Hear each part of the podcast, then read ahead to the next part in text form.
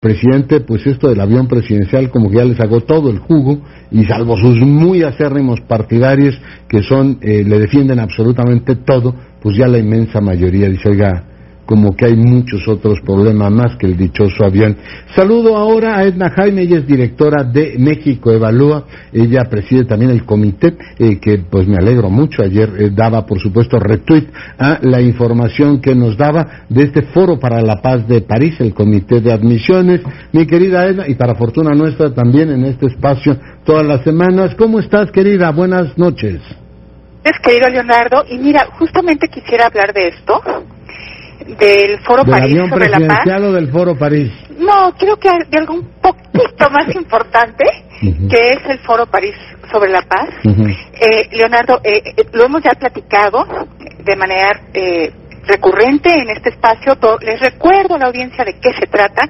Es una iniciativa que lanzó el presidente Macron, eh, presidente francés, en el 2018. Su propósito era, pues, eh, plantear la necesidad de la cooperación.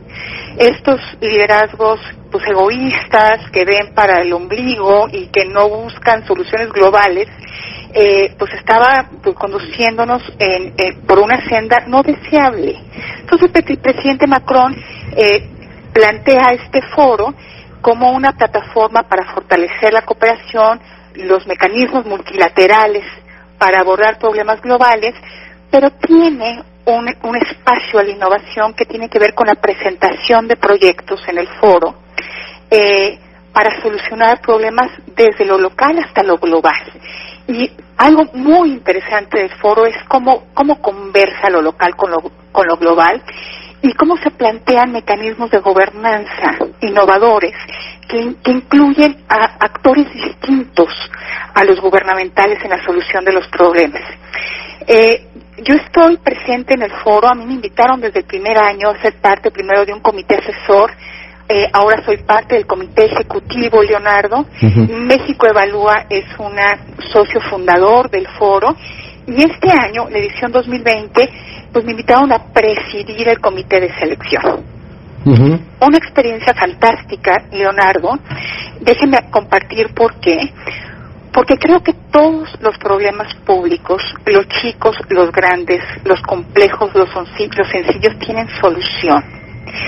Eh, el chiste es encontrar los mecanismos, cómo intervenir con instrumentos correctos, Claro. con alianzas correctas para resolverlos. Edna, ¿me permites que saltemos el corte? Regresamos en un minuto. Por supuesto, Leonardo.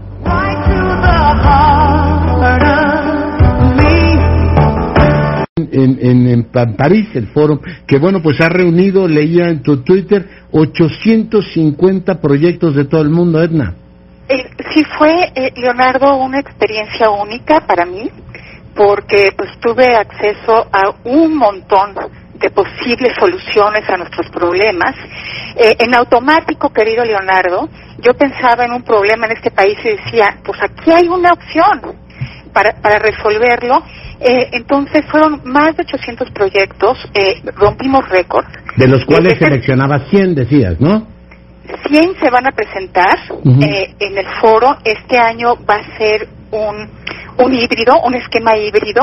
Habrá foro en París de los 11 al 13 de noviembre. Habrá jefes de Estado invitados, organismos internacionales y algunos de estos 100 proyectos serán invitados a presentarse en París. Eh, por supuesto, por las condiciones que impone la situación sanitaria, eh, pues van a ser pocos invitados presenciales.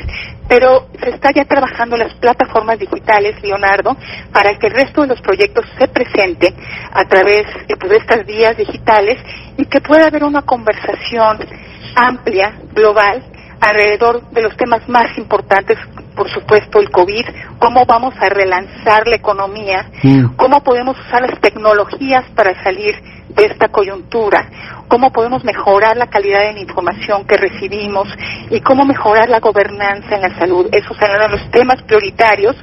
Eh, decirte que 63 proyectos mexicanos, organizaciones mexicanas presentaron proyecto de los países más entusiastas con el foro.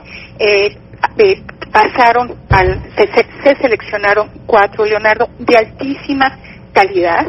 Entonces, sí veo que tenemos pues mucha energía, muchas propuestas eh, en México y en el mundo y pues lo que tenemos es detonar esta energía y ponerla al servicio de eh, la solución de problemáticas pues, que nos aquejan.